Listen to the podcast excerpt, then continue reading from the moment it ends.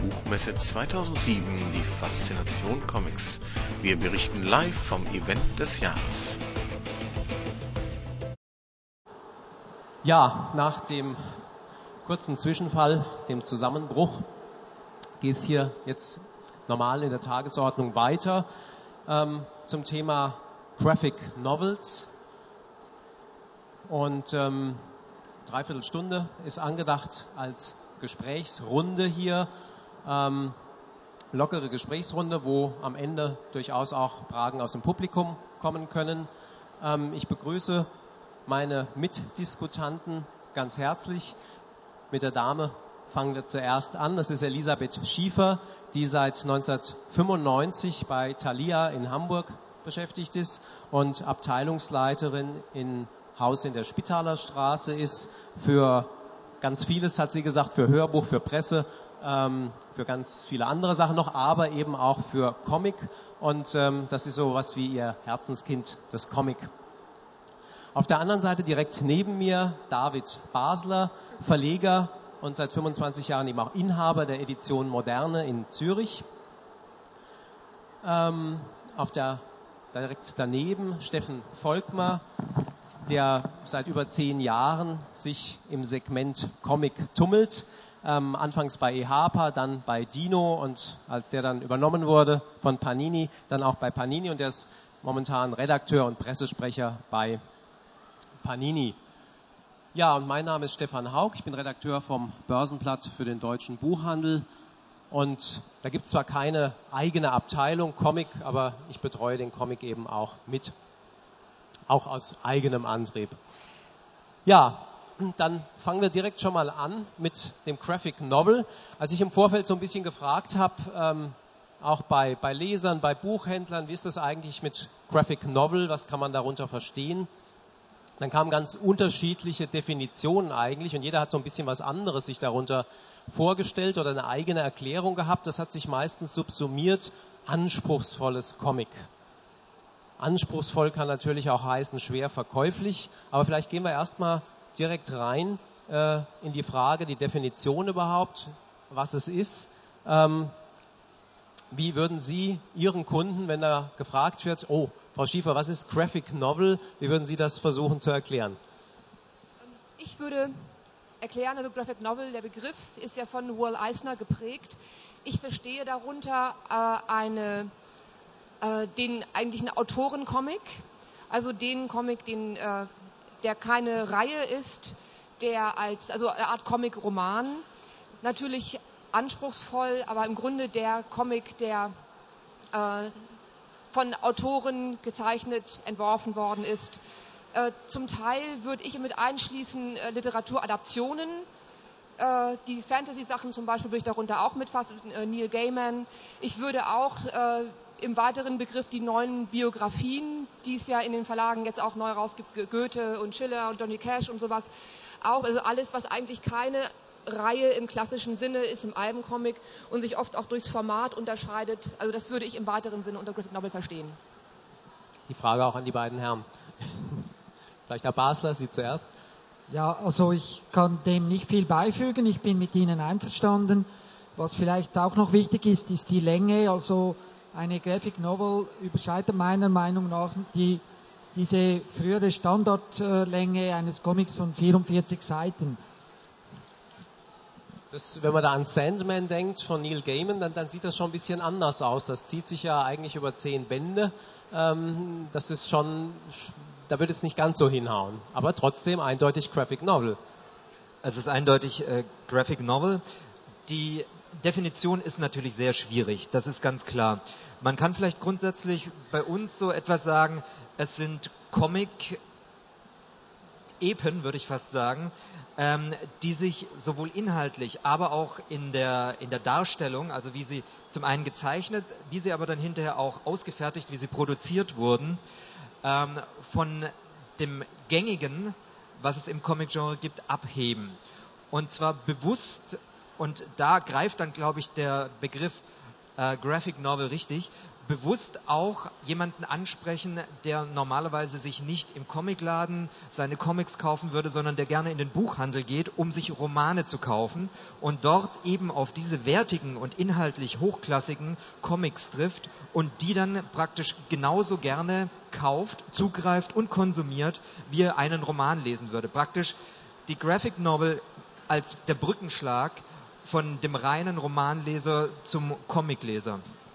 Können Sie das von der Käufergruppe ähm, so bestätigen, wie das Herr Volkmar sagt? Äh, sind das andere Käufer als die jetzt Manga oder ähm, gut, bei Manga Würde haben wir nochmal den Altersunterschied natürlich auch, Ja. aber ähm, Also es würde ich so sehen, würde ich so sehen. Also bei den äh, das klassische Albencomic sind oftmals zumindest was unsere Kunden betrifft ältere Sammler, die ihre Karl Barks zusammensammeln und die ihre Sachen zusammen haben wollen. Die Manga-Kunden sind jüngere. Graphic Novel ist eigentlich eine, ähm, also auch gerade so diese Panini-Sachen jetzt, die sprechen Jüngere an, Jüngere fragen danach, Männer wie Frauen, also nicht nur äh, Männer mit 20er, 18, also dieser, dieser Bereich, der ansonsten wenig äh, präsent ist, die gucken sich's an, die kaufen das auch, die lesen das auch. Nun, wobei nun Neil Gaiman einen eigenen Fanclub hat, also die äh, das äh, davon abgesehen. Aber es ist schon eine eigene, ähm, ist schon eine eigene Schicht von Leuten, die danach fragt. Wobei es dann auch wieder so ist, dass es ja auch andere, ähm, meinetwegen jeder Autor hat dann wieder, Taniguchi hat seine eigenen Leute, die Sachen von ihm auch haben wollen. Aber es ist schon so, dass also der ähm, Graphic Novel Kunde nicht unbedingt ein typischer Comic-Kunde sein muss. Das würde ich genauso sehen. Frage ich mal den Verleger, Herr Basler, für wen produzieren Sie? Haben Sie da bestimmte Alterssegmente ähm, im Kopf oder sagen Sie, na, das kann von den älteren Jugendlichen bis hoch in die 80 gehen, alles ist drin? Oder ähm, haben Sie auch schon gemerkt, naja, ist eine bestimmte Altersstruktur, für die ich auch gerne Angebote machen möchte? Nein, überhaupt nicht. Also ich, äh, ich bin ja Verleger äh, geworden. Das war ja eigentlich auch mein Hobby, Comics, Comics lesen und äh, ich äh, habe damals angefangen als Hobby und äh, mein äh, Leit, mein, mein Leitbild ist eigentlich immer, es muss mir selber gefallen und ich bin halt äh, die Edition Moderne hat äh, einige Bücher in diesem Segment, denke ich, und ist auch für das bekannt und vielleicht auch berüchtigt. Im Sinne, ja, Edition Moderne eben schwer verkäuflich, zu teuer, äh, zu eigen, eigenbrötlerisch und so. Also es stehen überhaupt keine äh, Marketinggedanken dahinter. Hingegen äh, heute achte ich aber darauf, also bei mir ist es schon wichtig, ähm, dass, dass äh, mein, die Comics auch Leute ansprechen müssen, die normalerweise keine Comics lesen. Also es muss thematisch äh, Leute ansprechen. Also natürlich ein super Beispiel ist Persepolis, das äh, also die Comics-Leserkreise natürlich weit gesprengt hat. Und das ist jetzt bei der Auswahl, also ich kann es mir heute praktisch nicht mehr leisten, weil ich ja das jetzt beruflich professionell mache, einfach die Bücher auszugeben, die mir gut gefallen. Dann denke ich darüber nach und versuche einfach äh, Bücher zu machen, die auch thematisch Leute ansprechen, die äh, keine Comics lesen. Das ist, glaube ich, ein ganz wichtiger Punkt. Die, äh, also viele Leute kommen auch, weil sie gehört haben, entweder gibt es einen Film, wie bei Sin City, also es sind oftmals äußere Sachen, die äh, oder bei, bei Persepolis eben Besprechungen oder es ist eben auch der Film. Also oftmals sind es eben Leute, die normalerweise nicht in den Comicladen gehen und suchen, was gibt es da Neues, sondern die eben von außen auch angestoßen werden, mal zu gucken äh, und danach fragen. Das ist finde ich auch, dass es sehr häufig ist. Also gerade wenn da Sachen auch besprochen werden im Stern oder sonst wo mal an, angerissen werden von Comic-Vorstellung oder ein Film ins Kino kommt, dann äh, kommen die auch und die suchen es auch an anderswo. Die suchen, also die wissen halt, es ist ein Comic und kommen dahin, aber die würden es auch anderswo suchen. Es sind ja Wechselwirkungen auch zwischen Film und Comic. Äh, Persepolis hat der Basler eben genannt. 300 äh, wäre eine, ein anderes Beispiel. Der Film, der im Frühjahr in die Kinos kam. Ähm, wie sehen Sie da diese Wechselwirkung, Herr Volkmar? Äh, beflügelt das deutlich? Sieht man das in den Absatzzahlen? Ähm, immer wenn ein Film kommt, ähm, dass dann nochmal was hochgeht? Oder ist es im Vorfieber dann schon? Oder erst nachdem der Film gelaufen ist? Also lassen sich da an den Absatzzahlen, ähm, lässt sich bei Filmen da deutlich was feststellen? Oder Also ähm, die Filme wenn wir jetzt mal vor allem auch die Superheldenfilme anschauen, die ja die letzten Jahren auch einige sehr gute dann in die Kinos gekommen sind. Aber die Filme ganz generell ähm, helfen natürlich einem Comic und insbesondere in dem Monat so bevor der Film an, wirklich anläuft, da gehen die Verkaufszahlen hoch, weil natürlich die Werbemaschinerien auch von der Filmindustrie ähm, das Thema sehr, sehr stark anheizen. Wir sehen also, äh, wenn wir jetzt zum Beispiel laufende Serien haben, gerade bei Spider-Man, Superman oder etwas, dass in dem Monat, bevor der Film anläuft, gehen die Verkaufszahlen hoch, ähm, halten sich kurz bis nach, bis der, bis der Film dann angelaufen ist und dann sinken sie aber wieder ab. Also die Filme haben nur selten den Effekt, dass sie eine, eine Serie dauerhaft auf ein höheres Niveau bringen. Das ist natürlich jetzt etwas anderes, wenn man einen Comic hat, der als Einzelcomic speziell für einen Film gemacht wurde. Der findet natürlich seinen Absatz eigentlich ausschließlich in der Zeit, wo der Film gerade sehr aktuell ist. Der verkauft sich dann sicher über eine längere Zeit auch noch ab, aber hat seine Hauptverkaufszeit auch eben in diesen sagen wir mal, sechs Wochen, bevor der Film kommt. Ähm, was man Beisp aber. Beispiel? Haben Sie gerade Beispiel? Beispiele, äh, da gibt es jede Menge. Wir werden als nächstes Beispiel zum Beispiel, Be Beispiel zum Beispiel, oh, ist das grausam, als nächstes Beispiel Stardust haben von Neil Gaiman, wo wir ähm, auch da jetzt schon sehen, der Film, der kommt erst noch, aber genau jetzt fragen die Leute so langsam danach, beginnen danach zu fragen, weil es eben in diesen Bereich vier bis sechs Wochen vor den Film hineingeht. Und genau da sollten dann eben auch diese Produkte draußen stehen, um mhm. Wirklich das Interesse der Leute auch zu befriedigen. Man muss aber vielleicht noch eine Sache nachfügen. Diese Filme, die auf Comics basieren, mögen vielleicht nicht auf die Serien jetzt den ganz großen Effekt haben, aber sie sind natürlich sehr positiv für das Genre allgemein, weil durch die Filme sehr viele Leute auf Comics aufmerksam werden, die normalerweise diese Kunstgattung gar nicht anschauen würden, die aber mitkriegen, hopsa, da basiert dieser Film darauf und der ist eben nicht so das typische Comic, was, ist mir, was ich mir jetzt drunter vorstelle, sondern da ist ja viel mehr Substanz dahinter. Da möchte ich doch mal in so einen Band reinschauen. Und da haben wir dann eben auch wieder diese Verbindung in den Buchhandel, wo eben viele Leute, die normalerweise nichts mit Comics zu tun haben, jetzt unsere Graphic Novels sehen und da einfach auch die Berührungsängste zu dem Comic ich weiß nicht, ob die naturgegeben oder typisch deutsch sind, aber sie sind zumindest vorhanden, dass die abgebaut werden. Nicht nur bei der Käuferschaft, sondern auch im Rahmen des Buchhandels, wo es eben auch immer noch ziemlich viele Leute gibt, die sagen, ah, Comic will ich gar nicht so unbedingt in meinen Regalen haben. Und die Graphic Novels auch über ihre Aufmachung verringern diese Berührungsängste, auch die Ängste, sie im Buchhandel einfach mal zu präsentieren. Und das ist, glaube ich, ähm, auch der wesentliche Punkt, warum die Graphic Novels im Augenblick so ein sehr, sehr, sehr interessantes Thema für Verlage, aber auch für den Buchhandel selbst sind. Das würde ich, also würde ich mich anschließen, wobei ähm, es aber auch, finde ich, ganz viel ähm, davon abhängt, also die von den Formaten abhängt. Denn die Graphic Novels äh, haben, äh, also sehr viel äh, mit Formaten experimentiert worden. Carlsen hat viel experimentiert, die sind dann kleiner, mal mit Hardcover. Diese äh, Comic-Serien von der FAZ und der Bild, die sind, haben da ganz bahnbrechend gewirkt. Denn die unterscheiden sich vom normalen großen Albencomic. Buchhändler nehmen sie auch gerne rein, weil sie besser ins Regal passen, weil sie einfach äh, da äh, besser zu präsentieren sind als, als die Alben, die man entweder eine Zackenwand haben muss oder man sieht sie gar nicht. Und von daher ist es, und sie sehen einfach toll aus. Also sie haben auch an Gestaltung sehr gewonnen. Das heißt, das ist für uns auch einfach ein leichterer Schritt, also für diejenigen, die, es, die damit wenig zu tun haben, ein leichterer Schritt ist, das mal in die Hand zu nehmen und sagen, boah, das sieht einfach toll aus. Also da kommen viele Sachen zusammen, das Format, die Gestaltung, die Anregungen von außen, die äh, Leute dahin bringen.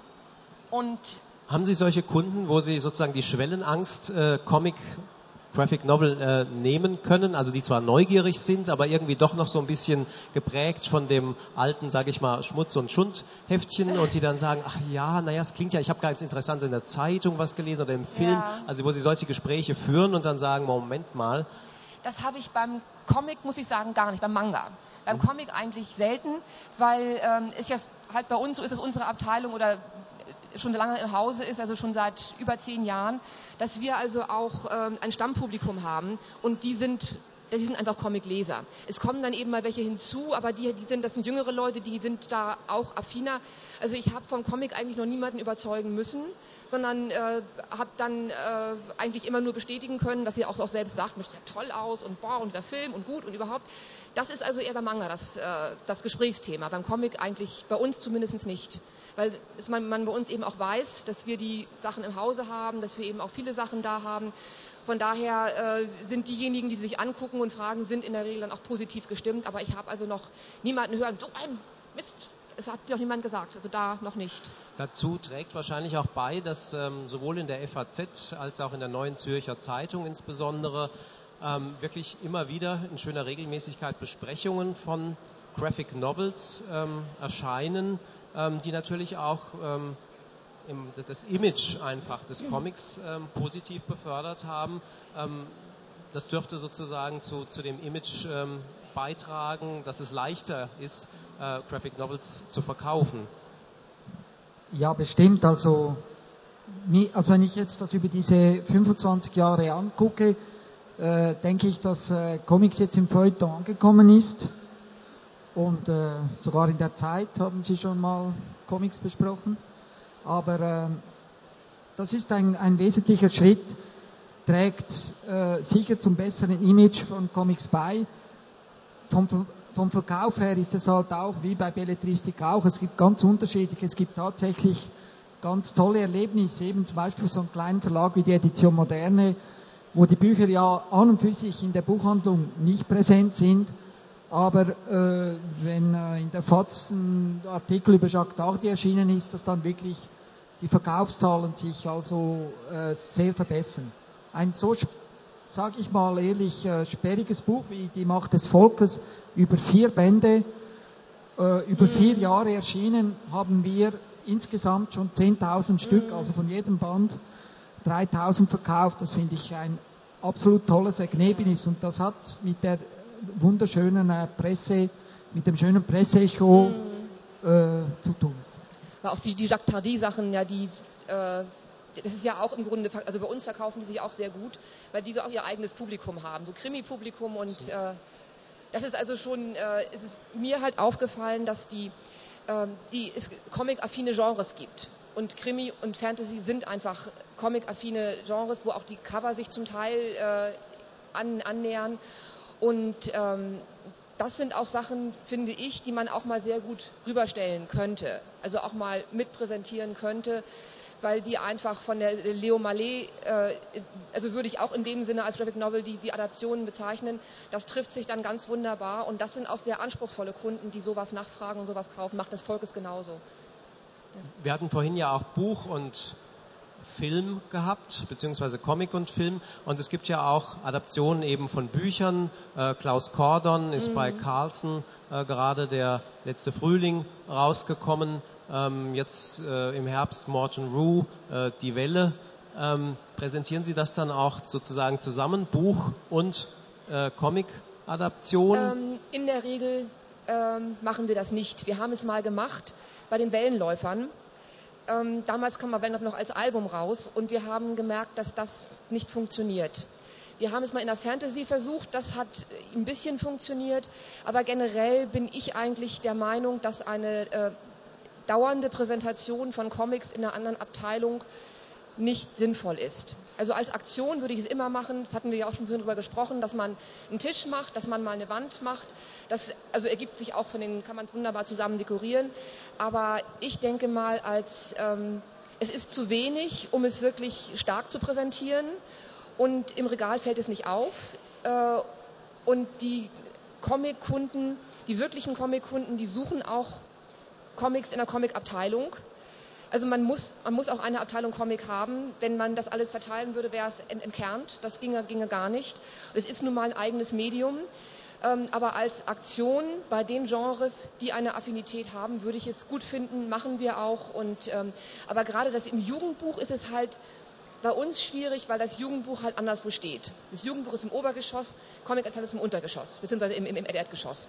Und äh, diese, diese Bereiche, die können wir eigentlich nicht bedienen weil wir, wenn wir es unten hinstellen, dann findet es eigentlich keiner und die, die Comic-Kunden sagen, hm, naja, Äh, Im Jugendbuch ist es dann eben zu weit weg, da funktioniert es eigentlich auch, auch nicht. Also das Jugendbuch-Comic ist für uns außer den Klassikern eigentlich etwas, was nicht funktioniert. Aber alles, was in den Erwachsenenbereich reingeht, äh, die äh, Fantasy-Sachen, die Krimi-Sachen, das geht gut. Also das liegt dann im Grunde auch so daran, wie es bei uns präsentiert wird. Aber vielleicht ist es eine Buchhandlung, wo es eben nebeneinander präsentiert wird, kann es dann durchaus andere Synergieeffekte erzeugen. Das mag denn wieder anders sein. Es ist der Punkt, an dem wir quasi arbeiten. Wir haben eigentlich vor einigen Jahren angefangen, wir nannten das damals äh, die Comic-Offensive für den Buchhandel. Wir haben damals angefangen mit unseren Graphic Novels, um überhaupt mal den Weg im Buchhandel zu bereiten. Wir können jetzt aus heutiger Sicht sagen, das hat funktioniert für unsere Comics, das hat äh, funktioniert. Wir haben eine wunderbare Schiene von äh, Fantasy Graphic Novels, die auf Romanen basieren. Wir haben besondere Superhelden-Comics, die eigenständig als Graphic Novel funktionieren. Wir haben Filmadaptionen, die wir alle darunter subsumieren können, die alle sehr stark vom, vom optischen her an Bücher erinnern, die deswegen im Buchhandel bestehen können und die deswegen auch ihren Weg in den Buchhandel gefunden haben und die dort sehr gut angenommen werden. Allerdings bislang noch eben in dieser, wie soll man sagen, Abteilungshaltung. Ähm, ja, Buchhändler sind Warngruppen für die Schiss. Ja, genau. Und ähm, aber ich glaube, dass das Zeit braucht, weil es ist sowohl, also für den Buchhändler war es ungewohnt, Comics überhaupt mal in, in, in sagen wir mal, vorgerückter Position überhaupt mal darzustellen. Das tun sie jetzt. Das ist der erste Schritt gewesen. Der nächste Schritt wäre möglicherweise, die Grenzen aufzubrechen und das zu etwas mehr zu vermischen. Aktionsweise geschieht das schon. Vielleicht gibt es da auch noch dann in der Zukunft andere Möglichkeiten zu präsentieren. Aber genauso muss das ja auch der Kunde erstmal lernen.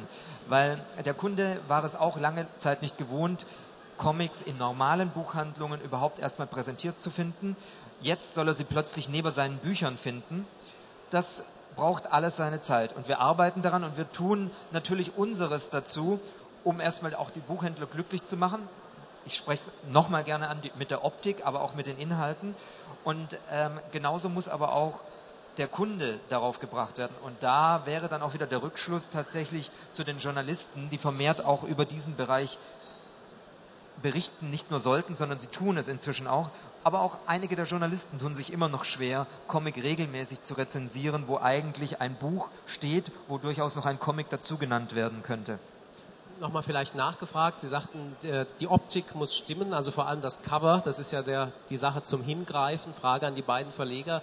Wie sieht also das, das ideale Cover aus, das äh, sozusagen diese Lust des Käufers anfacht? Egal, wer von Ihnen beiden zuerst. Also es ist nicht nur das Cover als solches, es ist auch der, der Band selbst. Also der muss durchaus einiges Buchähnliches haben. Er muss relativ dick sein. Also auch eine hohe Wertigkeit ausdrücken. Er muss eine hohe Wertigkeit ausdrücken und das lässt sich dann auf dem Cover verschiedentlich gewährleisten. Entweder durch ein Hardcover, was natürlich die Produktion immer etwas teurer macht. Es gibt aber auch Möglichkeiten, ähm, einfach durch dickere Cover, durch Faltcover, was wir sehr gerne machen, wo man eben auch klassisch Klappentexte sehr schön drin unterbringen kann und natürlich ähm, auch durch die Art, wie das Cover verarbeitet ist, durch Mattkaschierung, durch Glanzhervorhebung, durch Prägungen. Ähm, es muss tatsächlich optisch einiges hermachen und was wir auch mittlerweile machen, was eigentlich uns ja die Romane vorgemacht haben, dass auch die Coverkünstler nochmal andere ähm, sind als die, die man im, im Band drin findet. Dass man ein zum Beispiel ein gepaintetes Cover vorne drauf nimmt, was einfach auch optisch nochmal einen ganz anderen Reiz hermacht, als wenn man jetzt äh, eine klassische Comic-Struktur vorne abbilden würde. Also da gibt es sehr viele Möglichkeiten, wie man das sowohl von der Optik als auch von der Haptik her wertiger machen kann und was auch wirklich gut dann angenommen wird. Wie feilt die Edition Moderne an den idealen Covern, damit die Leute zugreifen? Also wir machen, äh, wir machen ja bewusst äh, äh Bücher, die die auch was kosten. Also wir gehen davon aus, dass unsere Kundschaft beschränkt ist und dass sie auch nicht nur äh, das Graphic Novel für die Geschichte kaufen, sondern Editionen, Bücher auch als Objekte schätzen. Und wir haben das vor Jahren schon festgestellt, dass es bei gewissen Autoren einfach keinen Sinn macht, die Bücher für 89 Und äh, wir sind auch kein Taschenbuch oder ein Zeitschriftenverlag. Also wir, wir sehen uns da ganz klar als Hardcover-Buch, genau auch wie in der Belletristik auch. Und wir lassen auch darunter auch Platz für eine Taschenbuchausgabe. Das hat zwar erst einmal geklappt, aber trotzdem, das ist, äh, unsere Preise bewegen sich um 20 Euro. Und zum Beispiel jetzt äh, Persepolis kriegt man jetzt im Taschenbuch für 89. Und das ist mal die eine Überlegung. Und dann ganz wichtig das Format. Also ich glaube, wir war, haben schon relativ früh angefangen, ein kleineres Format, äh, auch an das Romanformat äh, ranzugehen. Und äh, ich habe gerade letztens mit einem französischen Kollegen gesprochen. dass da ist äh, das sogenannte Persepolis-Phänomen, hat eben diese Graphic Novel-Sache extrem angekurbelt. Und am Anfang waren, also Persepolis ist in Frankreich bei L'Association erschienen und das ist ein, soll ich sagen, Independent Verlag, also kein Verlag, der zu einem großen Verlags, Verlagshaus gehört.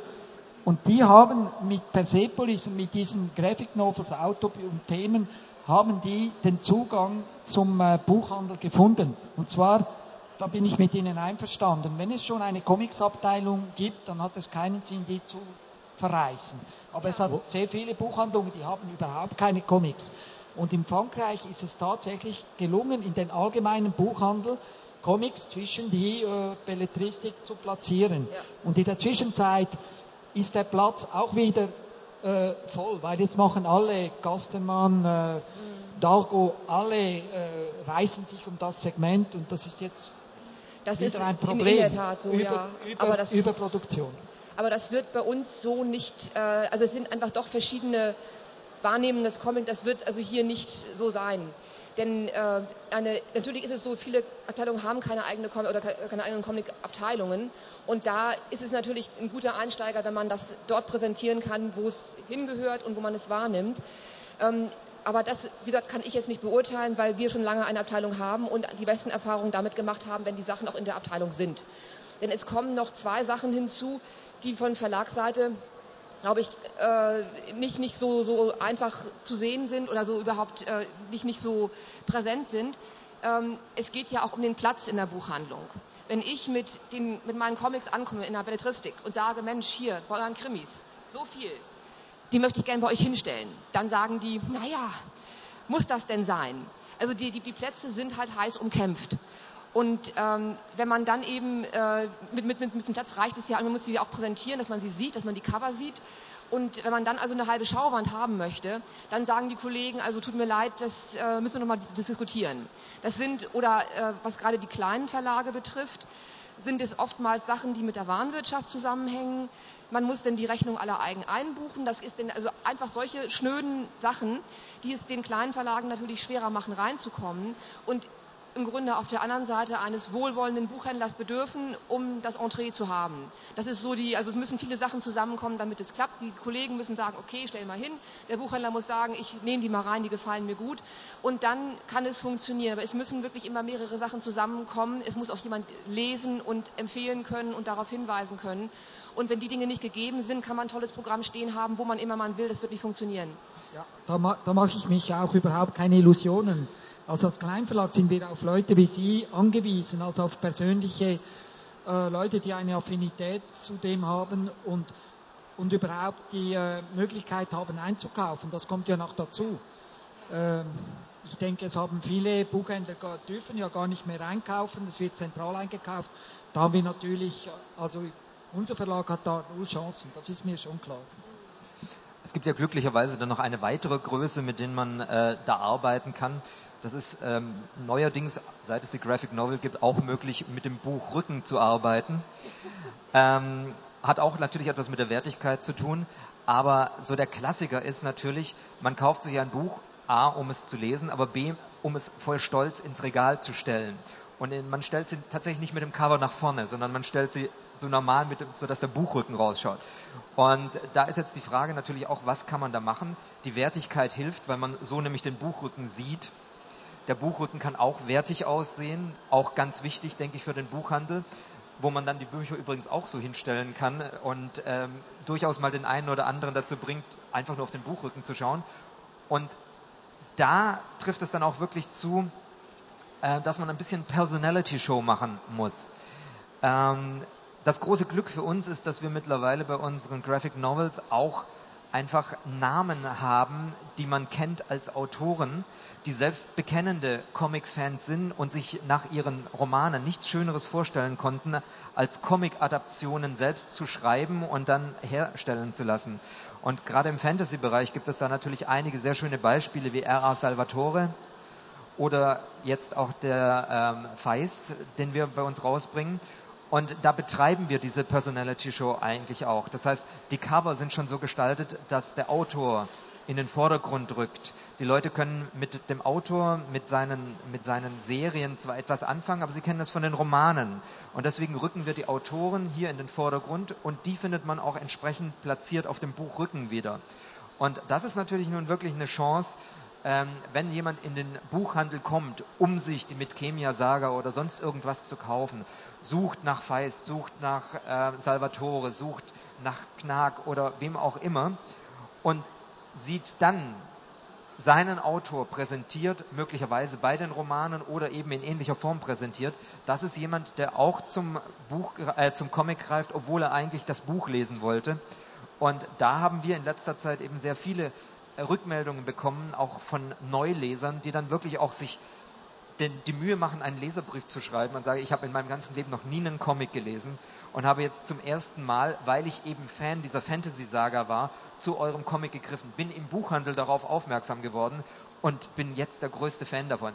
Die würden immer noch niemals zu einem Superman oder Batman greifen, haben aber ihre Liebe für dieses Genre im, im Bereich Comics entdeckt und das sind da, wo sich die Synergien bilden. Stichwort große Namen. Also bei der Graphic Novel äh, gibt es ja durchaus so etwas wie eine Fangemeinde, die sich untereinander austauscht und es gibt auch eben die Stars.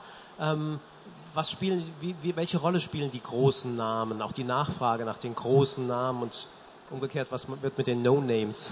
Ähm, also große Namen für mich in der Graphic Novel sind eigentlich Will Eisner, Hugo Pratt, Milo Manara, die gibt es aber in großen Verlagen nicht.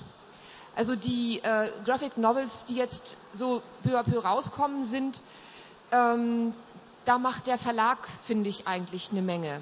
Wenn der Leuchtturm bei Carlsen erscheint oder ein Taniguchi bei Carlsen erscheint, die sind zumindest für den Buchhandel dann eher das Entree. Ein großer Name, also Gayman, klar, das ist immer so.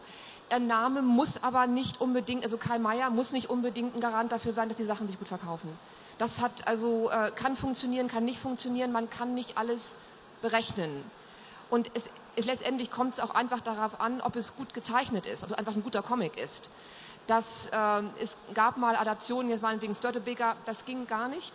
Hätte es auch mit einem guten Namen nicht, nicht funktioniert, weil es einfach nicht so ansprechend war. Aber ich würde mir eigentlich mehr wünschen, dass so mal die, die eigentlichen, also was jetzt bei Kult meinetwegen erscheint, der Corto, dass die mal wieder in einem kleineren Format neu erscheinen würden. Das sind für mich die großen Namen und die gibt es halt nur bei kleinen Verlagen, äh, wo ich sie auch, auch bestelle. Aber sonst, großer Name kann ziehen, muss aber nicht. Also ich habe so den Eindruck, wenn ich die Verlagsvorschauen so durchschaue, dass die großen Namen langsam wiederentdeckt werden, also ähm, und sich auch getraut wird, die zu produzieren. Ähm, bei Carlson Comic äh, erscheint auch extra wieder eine, eine Reihe, glaube ich, die auf mehrere Bände angelegt ist mit äh, Will Eisner. Ähm, Sandman äh, ist eine weitere Geschichte, ähm, wo man sich ja traut, man muss den Klassiker irgendwie anders aufziehen. Es gab es schon mal. Ähm, man muss eigentlich wahrscheinlich verkaufsstrategisch nochmal neue Überlegungen machen, weil man will ja nicht dasselbe nochmal. Man muss irgendwie einen anderen Dreh finden. Ja, wobei der Sandman, das ist natürlich schon wieder ein Sonderfall. Ähm, der Sandman, also wir, wir, kommen ja mehr und mehr zu dem Punkt, dass mehrere Faktoren ineinander greifen müssen, damit eine Graphic Novel im Buchhandel ähm, angenommen wird und erfolgreich ist. Das ist zum einen klar das Geschriebene, die Story. Das ist zum zweiten die Umsetzung, die Zeichnung. Das ist zum dritten ähm, dann tatsächlich das optisch-haptische, damit man das entsprechend aufmacht. Und dann kommen eben so Dinge dazu wie die großen Namen. Wenn das alles passt, dann hat es eine Chance, erfolgreich zu sein. Bei ähm, dem Sandman ist es so, ähm, dass da eigentlich alle Faktoren schon gepasst haben Und dann kommt erschwerend oder begünstigend hinzu, dass Neil Gaiman eben gerade dabei ist, den Autorenthron in alle Richtungen zu erklimmen, was natürlich dann auch noch die Personality Show so richtig schön nach vorne treibt. Er hat es jetzt geschafft, er kommt mit drei seiner Stories ins Kino, die als Filme adaptiert werden. Er gilt als einer der derzeit einflussreichsten Autoren der, der eigentlich Neuzeit. Der wird ständig, ähm, wird ständig in Amerika gehypt wie, wie kein zweiter und hat es jetzt eben auch als Romanschreiber nach Deutschland geschafft. Und er steht eigentlich so an der Grenze zum Superstar zu werden. Und da werden natürlich dann auch Leute darauf aufmerksam, dass der Mann ja auch Comics gemacht hat. Und ähm, das ist natürlich eine sehr gute Zeit, um von Neil Gaiman Graphic Novels in den Buchhandel hineinzubringen und auch an den Leser zu bringen. Und beim Sandman könnte man sagen, ist es man, man könnte ihn im Prinzip einfach nochmal rausbringen. Aber es war uns schon auch wichtig, dass er in die Reihe unserer Graphic Novels reinpasst. Das heißt, wir haben neue Cover kreiert, hochwertige Cover kreiert. Wir haben auch die Übersetzung nochmal überarbeitet. Und was, wo wir Wert drauf legen, ist, dass, dass äh, am Ende die Gesamtreihe Sandman, dass die zum einen in relativ kurzer Zeit rauskommt, sodass man nicht ewig drauf warten muss und dass sie sich im Regal dann gut macht. Wenn irgendeiner dieser elf Bände dann letztendlich in seinem Band stehen, äh, in seinem Regal stehen hat, dann sollte er die auch seinem Nachbarn gerne zeigen wollen. Ich habe den Sandman komplett. Mhm. Und äh, da, dahin soll das gehen. Das ist dann schon wichtig. Vielleicht bei den Autoren auch nochmal die Frage nach Eigenentwicklung, nach dem Anteil Eigenentwicklung und Lizenzen, die eingekauft werden. Äh, wie sieht es da bei Ihnen aus? Ungefähr. Also es wird ja auch, es gibt ja auch ab und zu Eigenentwicklung, oder ist das äh, dermaßen. Es gibt eigene Entwicklungen, allerdings nicht bei uns. Ähm, also wir sind wirklich klassisch Lizenzeinkäufer. Ähm, wo wir Eigenentwicklungen haben, ist eigentlich mehr dann in unserem Romansegment äh, im Bereich der, der äh, Computerspieladaption, was ja nun auch so ein völlig neuer Bereich ist, wo wir mittlerweile tatsächlich mit einem Stamm von Autoren auch Romane entwickeln. Im Comic-Bereich ähm, ist das bei Panini tatsächlich ähm, eigentlich sind wir da so ein, so, so ein bisschen hinter den anderen Verlagen noch hinterher. Also wir machen nur sehr wenig wo man als Eigenentwicklung bezeichnen könnte. Vornehmlich bieten wir eben als Plattform für deutsche Künstler das Mad Magazin, aber gerade so im, in dem Bereich Graphic Novel, da ist bei uns auch nichts angedacht, sondern wir wollen tatsächlich da als Lizenzeinkäufer ähm, tätig sein, wollen die Sachen für Deutschland adaptieren und wollen sie in der bestmöglichen Art und Weise für Deutschland auf den Markt bringen. Da sieht es äh, bei Ihnen schon anders aus. Ja, ganz anders. Ja, also es ist zwar eine sehr beschwerliche und lange Sache, aber die Zukunft äh, der Edition Moderne liegt ganz klar bei eigenen äh, Entwicklungen, Originalwerke. Äh, das ganze Geschäft mit den Lizenzen und so weiter ist sehr beschwerlich, aber äh, ist halt attraktiver. Zum Beispiel jetzt so eine Sandman, Sandman-Edition ist für uns praktisch unmöglich, so eine große Investition. Und äh, wenn wir Lizenzen verkaufen, das kostet uns keinen Cent. Also wir müssen nichts drucken und das trägt dann auch zum äh, Ergebnis, äh, zum guten Gesamtergebnis eines Buches äh, dazu, wenn, äh, wenn man Lizenzen verkaufen kann ist nicht einfach, aber hat sich in letzter Zeit äh, schwer verbessert. Also jetzt ein Beispiel. Dieses Jahr, die Edition Moderne publiziert zwölf Bücher pro Jahr. Von diesen zwölf Büchern sind zehn Originalausgaben und zwei Lizenzen. Wie sieht es aber Ihnen so im Alltag aus? Reichen dann Autoren, Illustratoren schon fertige, relativ fertige ähm, Arbeiten ein oder entwickeln Sie sukzessive mit Autor, mit Illustrator ähm, dann das Werk? Also das gibt es ganz selten, dass jemand schon ein fertiges Album vorbeibringt, das tatsächlich dann auch so übernommen wird und gedruckt wird. Das würde ich auch keinem Autor empfehlen. Also das Risiko ist einfach zu groß. Man, man müsste schon äh, vorher mit einer Synopsis äh, äh, und äh, Reinzeichnungen mal vorbeikommen und das präsentieren. Zum Beispiel hier an der Buchmesse ist eine gute Möglichkeit, seine Arbeiten den Verlagen zu präsentieren. Es ist bei uns schlussendlich, äh, äh, viele Autorinnen und Autoren publizieren zuerst vielleicht in Fanzines, also in Deutschland. Gutes Beispiel ist Dorang oder Spring oder solche Sachen. Also Äh, die machen selber zusammen ein Magazin und publizieren sich selber. Und der zweite Schritt ist dann vielleicht ein Album. Gerade mit Blick auf die Uhr habe ich festgestellt, die Dreiviertelstunde ist gerade eigentlich schon um. Eine Sache interessiert mich aber noch, was die Wertigkeit betrifft. Ähm, der Preis. Wo liegt denn die Schmerzgrenze, die preisliche Schmerzgrenze beim Käufer? Sie sind ja bereit, mehr auszugeben als beim normalen Comic, aber wo ist da so ungefähr, wo Sie merken, oh oh, da wird es schwierig? Ähm, das kommt wieder auf ähm, das Objekt sozusagen an. Also beim normalen Albencomic, die ja so um 10 bis 12 Euro kosten, ist eigentlich zu viel. Die 1990 für die Graphic Novels gehen Leute aus. Auch mhm. diese Cross-Cult, Sin City Sachen, das gehen Leute aus. Auch ein Jacques Tardy wird zu dem Preis gekauft, weil die einfach als, ähm, die haben eine andere Funktion. So Prinz Eisenherz oder Timon Struppi, die haben für die, für die Käufer eine andere Funktion als Graphic Novels. Das ist dann, dann was, das verschenkt man mal, das liest man mal, aber das hat nicht diese Bedeutung. Und, ähm, aber 20 Euro ist eigentlich schon so eine Schmerzgrenze. Also mhm. das, was das teurer ist, muss denn schon was Besonderes, also auch von, vom Äußeren was Besonderes sein. Aber 20 Euro ist eine Schallgrenze. Ja, vielen Dank. Jetzt hatte ich am Anfang ja noch versprochen, wenn es Fragen aus dem Publikum gibt, ähm, dass die noch gestellt werden können.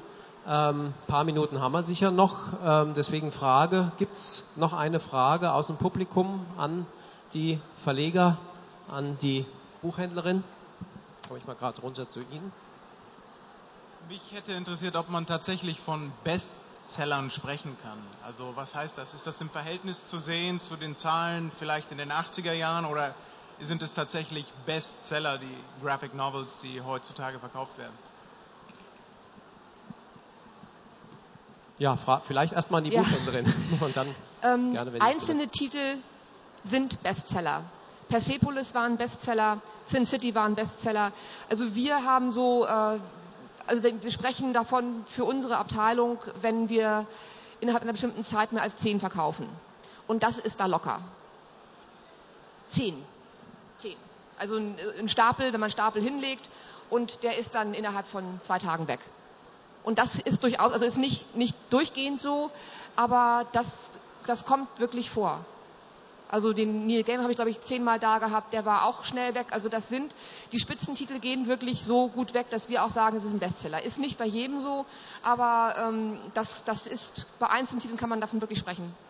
Sicher nicht mit Donna Leon oder Tintentod zu vergleichen, aber... Ja, ähm, ich finde die Frage etwas schwierig zu beantworten. Natürlich reden wir auch von Bestsellern ähm, sehen das aber jetzt nicht zum Beispiel, wie es bei den Romanen ist, im, ähm, innerhalb von Deutschland im Vergleich oder gar im historischen Vergleich, sondern wir schauen natürlich erstmal unser Programm an und sprechen dann dort von Bestsellern, von den Büchern, die sich, ähm, sagen wir mal, überdurchschnittlich gut innerhalb des Programms verkaufen. Wobei man bei den Graphic Novels ähm, die ja auch noch gar nicht so lang im, im Handel drin sind. Also man muss ja sagen, die hatten es ja noch schwer, sich jetzt zu einem Bestseller wirklich von Anfang an zu entwickeln. Man würde vielleicht sagen, Bestseller ist ein Buch, das stellst du rein und das ist ausverkauft. Ähm, bei uns ist es eher so, ist es sehr relativ. Ähm, ich würde bei den die, die Bestseller bei uns im Programm immer auch gleich mit den Longsellern gleichsetzen. Also etwas, was über mehrere Jahre kontinuierlich äh, gut abverkauft, sodass man sagen kann, wir wissen genau, dieses Buch, das verkauft in dem Jahr 500 Stück, 600 Stück, 700 Stück, 1000 Stück oder auch noch mehr. Und das über zehn Jahre gerechnet, dann ist das ein tierisch guter Verkauf. Wir haben auch schon äh, bei den Graphic Novels mittlerweile zwei Bücher, die weit über die 50 Stück, äh, 50.000, 50 ist gut, 50.000 Stück verkauft haben, die aber schon länger drin sind. Ähm, und so muss man sich das dann anschauen. Das wären, aber Bestseller ist, glaube ich, ein schwieriger Begriff, um damit um ist halt zu wirklich, es kommt immer darauf an, womit man es vergleicht. Wenn man jetzt einen, äh, einen Titel hat, wie meinetwegen nicht lustig, also so ist keiner von denen. Das, das, da liegen Welten zwischen. Aber man muss es eben mit, mit, mit, mit dem, äh, also mit, wir machen es an eigenen Werten fest und sagen, schätze den Titel ein und wenn er die Erwartungen wirklich gut erfüllt, dann äh, bezeichnen wir ihn für uns als, als einen Bestseller. Aber es gibt natürlich an, ganz andere Dimensionen, äh, auch in anderen äh, Bereichen, Taschenbuch ganz andere Dimensionen, die wird es äh, nie erreichen. Äh, vereinzelt kann das durchaus mal sein, aber eben nicht so als, als, als Genre. Aber es kommt immer darauf an, womit Sie es denn vergleichen. Ja, noch weitere Fragen aus dem Publikum? Gut. Doch, eine Frage. Da hinten noch. Moment. Ja, ich habe, was ich noch nicht ganz verstanden habe, ist, was ich noch wissen wollte, mit der Entscheidung, wo man es, an wen es man es verkauft, zum Beispiel, dass man nicht eine eigene, dass man eigene Sektionen für Comics hat und dass es nicht, nicht lohnt, in andere äh, Bereiche in den Buchhandel zu gehen. Liegt das vielleicht daran, dass es einfach, also einerseits gibt es vielleicht nicht genug davon, ähm, andererseits, äh, David meinte, es wäre dann, äh, wie geht schon wieder zu viel in Frankreich von einer bestimmten Sorte, dass es, liegt das vielleicht auch, dass sie nicht gut genug sind? Äh, diese, diese große Verlage, die dann auch in den Autorenmarkt reindringen wollen. Ähm, also ich, also ich habe gedacht, je mehr es von dem Zeug gibt, wenn es ganz gut ist, je mehr, je mehr ist die Wahrscheinlichkeit, dass, irgend, dass irgendjemand, der sonst darauf nicht aufmerksam würde, dass das dann sieht. Also wenn es eine Abteilung gibt, nur Comics, literarische Comics für Erwachsene, eine ganze riesen Abteilung im deutschen, im deutschen Buchladen. Also wir antworten mal nicht spontan drauf, weil wir kein Wort verstanden haben, aber es sah sehr interessant aus. Aber du kannst uns das sicher in zwei Sätzen zusammenfassen. Also äh, es geht darum, je mehr in Buchhandlungen stehen würde ähm, von literarischen Comics, dass die Leute eigentlich äh, umso mehr zugreifen müssten. Je größer das Angebot eigentlich in einem Buchladen sei, ähm, umso mehr müsste sich abverkaufen. Dass also die Titelvielfalt ähm, dafür sprechen müsste, umso mehr geht. Also das heißt praktisch Warendruck. Warendruck und Mehrverkauf durch Warendruck. Das ist so, ich, ich habe es nur nicht verstanden, deswegen wollte ich nochmal nachfragen. Ähm, das kann äh, das kann funktionieren, wenn man gut präsentiert, wobei meiner Meinung nach eigentlich wichtiger ist, dass man ähm, nicht eine Riesenmasse da hat, sondern dass man die regelmäßig nachzieht dass sie immer da sind und immer verfügbar sind. Das ist eigentlich wichtiger, auch bei den Sachen zum Film meinetwegen, dass man sie auch noch da hat, wenn der Film vorbei ist, weil es damit oftmals auch nicht vorbei ist. Man, also bei Sin City, es geht immer noch gut. Ähm, zu viel und zu viel Verschiedenes kann auch kontraproduktiv sein. Also man, dass man einfach durch, durch die Menge, die man da hat, äh, gerade wenn sie frontal präsentiert werden, ähm, den, den gegenteiligen Effekt erreicht. Das also kennen wir aus der Buchhandlung auch, was zu viel ist, ist zu viel. Man muss auch die, äh, was man präsentiert, meinetwegen in der Wand, muss erfassbar sein und zu viel äh, wird nicht wahrgenommen. Wenn man natürlich jetzt ein großes Comicregal hat mit endlos Platz, dann würde mit Sicherheit auch mehr verkauft werden. Das ist aber in der Regel nicht der Fall. Also es ist, äh, die Comicabteilungen sind immer unter ihren Möglichkeiten, wenn es eben nicht ein richtiger Fachhandel ist, der seine Sachen selbst, äh, also den Platz im Grunde selbst vergeben kann. Und ähm, die Zahl der Titel, die man wirklich gut verkaufen kann, sind auch endlich. Also das, man, man kann es nicht endlos ausdehnen und es ist für den Verkauf in der Abteilung wichtiger, dass die Sachen gut präsentiert werden, dass sie nachgezogen werden. Aber also rein äh, Titelmenge macht es alleine nicht. Das kann auch den gegenteiligen Effekt haben. Wir reden hier ja auch von einem Markt, den wir erst, sagen wir mal, erschlossen haben. Denn äh, wenn wir den jetzt zumüllen, äh, dann würde der wahrscheinlich wieder ersticken. Ähm, es ist eigentlich ein Markt, der noch weiter erschlossen, noch weiter geöffnet werden muss und dann vergrößert werden muss. Und ab einem gewissen Punkt verträgt er dann sicher das auch, dass man mehr hineinstellt. Im Augenblick wäre mehr wahrscheinlich äh, der Overkill. Das heißt, da ist eher noch Entwicklungsbedarf und äh, wenn der sich dementsprechend entwickelt und öffnet, dann kann man auch darüber nachdenken, mehr reinzustellen. Aber da, so weit sind wir einfach auch noch nicht. Das war das hoffnungsvolle Schlusswort, der Ausblick. Ähm, ja, ich danke euch ganz herzlich, dass ihr euch die Zeit genommen habt, hier oben auf dem Publikum, äh, auf dem Podium zu sitzen. Danke dem Publikum ganz herzlich, ähm, dass Sie zugehört haben, sich die Zeit genommen haben. Wünsche allen noch einen weiteren guten Verlauf der Buchmesse. Danke.